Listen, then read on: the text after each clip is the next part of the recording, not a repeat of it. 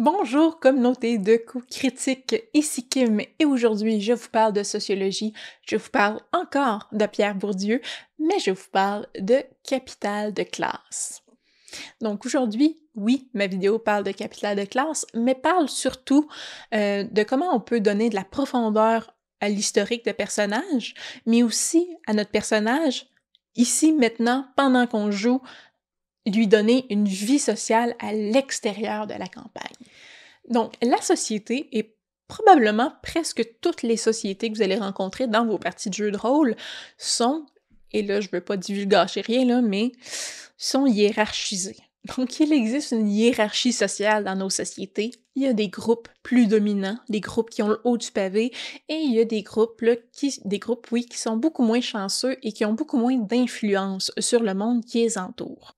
Si on prend euh, les études de Karl Marx, ou si on prend ses grandes théories, ça repose principalement sur la domination économique. Donc, c'est une hiérarchie sociale qui vient du capital économique. Euh, mais euh, Karl Marx en tenait pas mal à ça. Bourdieu a repris les notions de capital en les étayant un peu plus, en leur donnant un peu plus de profondeur. Donc, pour Bourdieu, il existe trois grands capitaux et un quatrième qui vient influencer le tout, euh, et qui vont, la, qualité, on pourrait dire, de nos capitaux va influencer notre place dans la hiérarchie sociale. Le premier grand capital est le capital économique. Donc, on est quand même un peu d'accord avec Karl Marx. Le capital économique, ce qu'on possède comme ressources économiques, demeure important pour savoir c'est quoi notre place ou notre notre, endroit dans la hiérarchie sociale. Donc, le capital économique, c'est euh, l'ensemble des ressources économiques qu'un individu possède. C'est les pièces d'or que votre personnage a dans sa poche, mais c'est aussi les héritages possibles. Est-ce qu'il vient d'une famille noble dont il va hériter un château? Est-ce qu'il a lui-même une maison noble dans un quartier huppé de la ville? Euh, je suis pas certaine que ça existe dans le monde médiéval fantastique, mais a-t-il des placements? Donc, est-il propriétaire d'une entreprise qui lui rapporte de l'argent? Donc, le capital économique, c'est l'ensemble des ressources économiques, euh, les revenus, le patrimoine que possède un individu. Si demain matin, il vendait absolument toutes ses possessions, est-ce qu'il y aurait beaucoup d'argent dans ses poches? On le sait quand on crée euh, notre personnage, il y a habituellement euh, la même quantité d'or qui vient selon euh, avec la classe sociale, là, peu importe l'historique qu'on fait de notre personnage.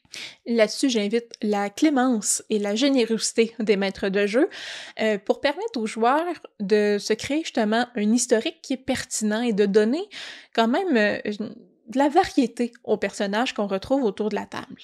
Donc, si le personnage est démuni, bien entendu, il n'y aura pas grand-chose dans le capital économique, mais si on veut avoir un, mage qui vient d'une euh, d'une famille noble qui a vécu euh, dans les, grandes institutions et où il a fait plusieurs apprentissages, ben c'est pertinent de lui donner accès. Il y a un chat qui attaque c'est pertinent de lui permettre de dire que euh, il y a un certain patrimoine qui lui appartient, que euh, si le groupe se ramasse en difficulté financière, il peut écrire une lettre, envoyer un pigeon voyageur à sa famille, puis dans deux mois, il peut recevoir de l'argent à un endroit donné si seulement il se ramasse à la bonne place. Donc, sans dire que votre personnage a 3000 pièces d'or dans les poches à tout moment, lui donner cette ressource-là, de dire, OK, il peut accéder à tel montant éventuellement parce qu'il y a cette historique-là, ça peut lui donner une certaine... Euh, ça peut donner du plaisir à vos joueurs, mais surtout donner de la variété euh, à vos groupes d'aventuriers. Le deuxième capital, c'est le capital social. En d'autres mots, c'est le réseau de relations de votre, euh, de votre personnage. Donc, Bourdieu euh, parle de possession d'un réseau durable de relations, d'interconnaissance et d'interreconnaissance. Donc, les personnes que je connais, les personnes qui me connaissent, des fois c'est pas les mêmes. Euh, et euh, moi, j'aime dire, c'est mon réseau de relations qui me qui, qui est capable de m'ouvrir des portes si j'en ai besoin. Je donne souvent l'exemple, mon premier emploi quand j'étais étudiante était être serveuse dans un restaurant et le propriétaire du restaurant était le père du copain d'une de mes très bonnes amies. Ça peut sembler loin, euh, c'était pas mon ami, ce monsieur-là, on s'entend, j'avais 15 ans, mais le fait de connaître quelqu'un qui connaît quelqu'un qui connaît quelqu'un, alors que là, son père, euh, m'a ouvert une porte. A fait que mon CV s'est ramassé sur le dessus de la pile parce que hein, mon nom était connu. C'est un peu ce principe-là, le capital social. C'est le fait de euh, créer, en fait, à votre personnage un réseau de relations pertinent. Dans la vidéo précédente, je parlais d'un jeune euh, qui grandit, euh, un jeune orphelin qui grandit dans les marchés de la ville et qui vole pour survivre on s'entend qu'il sera pas ami avec le roi ou avec les gens nobles de la place, mais il peut se créer un réseau de relations parmi les mendiants dans la ville qui permet d'avoir des informations clés dans les gens qui circulent, euh, par la voix haute euh, en pensant que personne les écoute.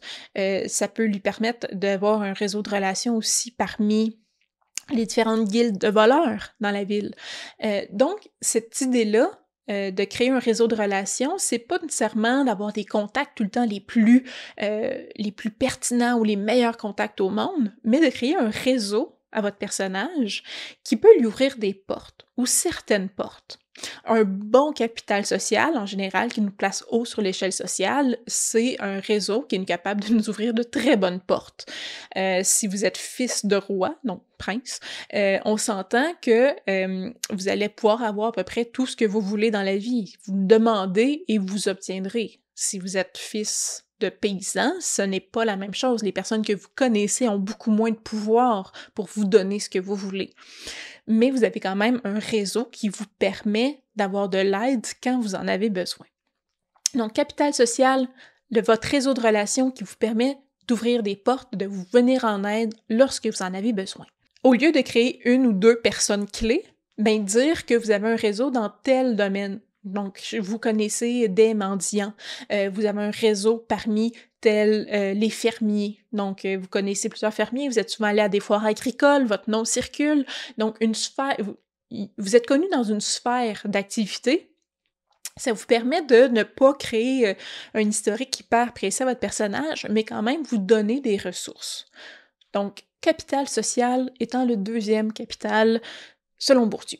Le troisième capital est le capital culturel.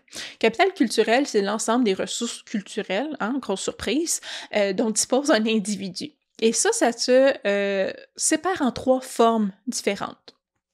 Le capital culturel incorporé, c'est les savoirs, les savoir-faire, les compétences, euh, la qualité d'élocution de votre personnage. Si vous venez d'un milieu plus huppé, probablement que votre personnage a un niveau de langage plus élevé. Vous avez, vous, on s'entend, avez pas besoin d'avoir un très bon niveau de langage. Suffit de dire que votre personnage sait bien parler et donc, quand il entre ou il essaie de rentrer dans un endroit où il se trouve plusieurs nobles, on lui ouvre plus facilement la porte parce qu'on a l'impression qu'il fait partie des nôtres. Il parle comme nous. Si au contraire, vous avez été élevé, euh, j'allais dire, dans les égouts, on va être moins, violent, là, mais vous avez été élevé parmi des classes sociales euh, plus ouvrière parmi les paysans, votre personnage risque d'avoir un accent, risque d'avoir des, un langage très familier, ce qui fait que ça va teinter aussi comment les autres, les autres classes sociales le regardent.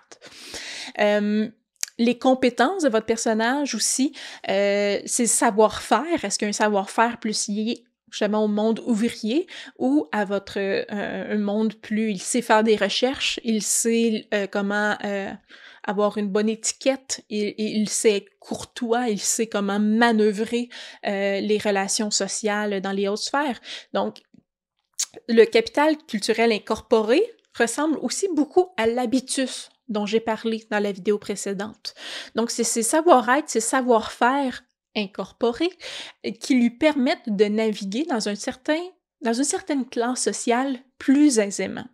De la même façon, votre personnage noble qui parle un très bon français, s'il va, voir les ouvriers, il va voir les paysans et il parle ce niveau de langage euh, soutenu, il ça se peut qu'il se fasse juger, ça se peut qu'il se fasse regarder croche, ça se peut que si vous essayez euh, d'infiltrer un groupe clandestin euh, rempli de voleurs, justement avec peu d'éducation, ça se peut que votre personnage détonne s'il parle hyper bien.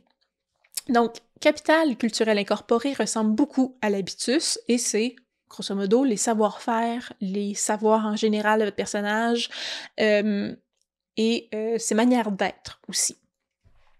Le capital culturel objectivé, euh, ça le dit, c'est les, possessions d'objets culturels. Euh, est-ce que euh, vous possédez des objets d'art?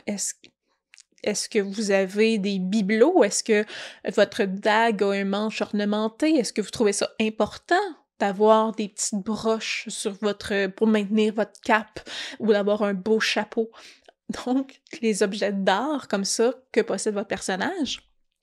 Et le dernier capital culturel est celui institutionnalisé, donc provenant des institutions, et c'est principalement les diplômes reconnus par la société. Donc, est-ce que votre personnage a une éducation reconnue? Est-ce qu'il a fréquenté l'école? Est-ce qu'il sait lire, écrire? Est-ce qu'il a une éducation encore plus poussée? Est-ce qu'il a fait des études? Euh, est-ce qu'il a un titre à proprement parler? Est-ce qu'avant de devenir aventurier, votre personnage était docteur? Euh, est-ce qu'il était maître? Est-ce qu'il était avocat? Donc, c'est de donner comme ça un peu de... dans l'historique de votre personnage, peut-être lui donner une éducation. Donc, il s'agit des trois capitaux, trois, les trois capitales importants. Capital économique, capital social, capital culturel. Pour Bourdieu, le dernier capital, c'est le capital symbolique qui vient, on pourrait dire, se placer euh, comme un, gros cercle sur ces, ces trois autres-là, donc une grosse coupole qui vient euh, euh, recouvrir le tout. Et le capital symbolique, c'est toutes les formes de capital, donc économique, culturel et social, ayant une reconnaissance particulière dans la société. Votre personnage, ça se peut que dans le monde dans lequel il vient, il, a grandi, son, son, historique est super valorisé. C'est super bien vu. Euh, il fait partie de la noblesse. C'est, il, a, il est dans le haut de l'échelle sociale, là, sur tous les pans. Ce qu'il fait, c'est symboliquement euh, le meilleur. Il est dans un groupe d'aventuriers, il voyage, euh, il prend un bateau et se rend dans un autre monde, une autre société complètement, et tout à coup, ce qu'il est la manière dont il parle, ses avoirs, ses connaissances, c'est pas ça qui est valorisé. Symboliquement, ce n'est pas ça qui est le meilleur. Donc, il perd des échelons. Donc, le capital symbolique, c'est vraiment en fonction de notre société dans laquelle on évolue, comment ce qu'on est, ce qu'on fait est symboliquement important ou non. Ce qui fait que quand on voyage, tout à coup, euh, on peut se promener comme ça sur l'échelle sociale parce que des éléments, tout à coup, ne sont plus symboliquement importants. Ainsi, quand je crée mon personnage, je pense aussi à son capital de classe. Donc, sans dire que je crée très clairement son, sa classe sociale et ce que ça veut dire dans la société dans laquelle il évolue, mais mon personnage, j'imagine c'est quoi ses ressources économiques, euh, c'est quoi à quoi il a accès en général? Est-ce qu'il est riche? Est-ce qu'il est pauvre? Est-ce que euh, il va accumuler toutes les richesses parce qu'il n'y en a jamais eu?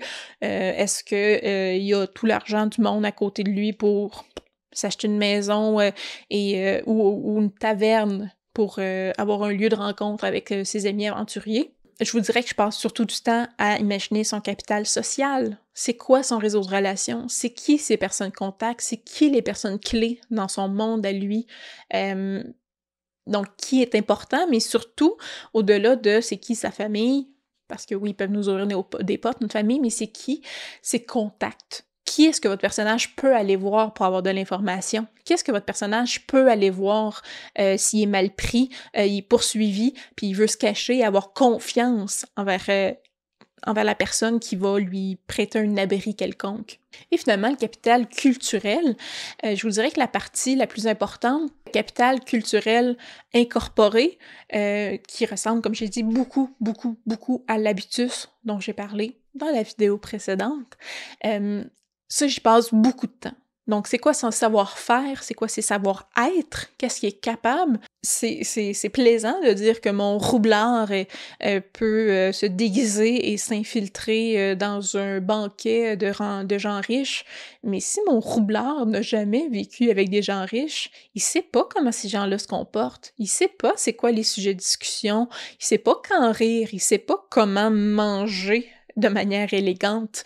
Donc, ça fait partie des choses, si on veut que notre personnage soit un peu crédible, mais surtout créer des événements parfois cocasses, parfois des revuements de situation. Je trouve que ça, ça donne, oui, de la profondeur au jeu de rôle, mais ça crée aussi des moments intéressants de jouer sur ces aspects-là de savoir-être, de savoir-faire. On a un super bon plan, puis finalement, ben, on n'a pas catché que la personne qu'on envoie, elle fit vraiment pas dans le décor. C'est euh, c'est une façon, je trouve, de, de, donner de la profondeur à notre personnage et aussi de créer des moments super intéressants, super marquants.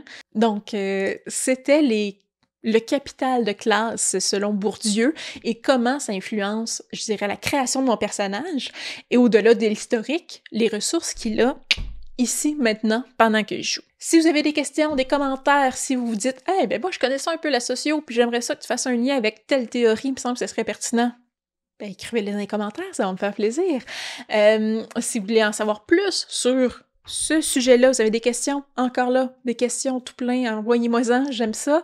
Euh, si vous avez aimé la vidéo, un petit pouce en l'air m'encourage tout le temps. Euh, si vous voulez savoir quand les autres vidéos vont sortir, abonnez-vous à la chaîne, sonnez la petite cloche. Et finalement, si euh, vous avez un peu de d'argent dans le fond de vos poches, vous pouvez venir nous encourager sur Patreon. C'est tout le temps, tout le temps, tout le temps grandement apprécié, mais pas obligatoire. Et sur ce, je vous dis à la prochaine fois. Bye!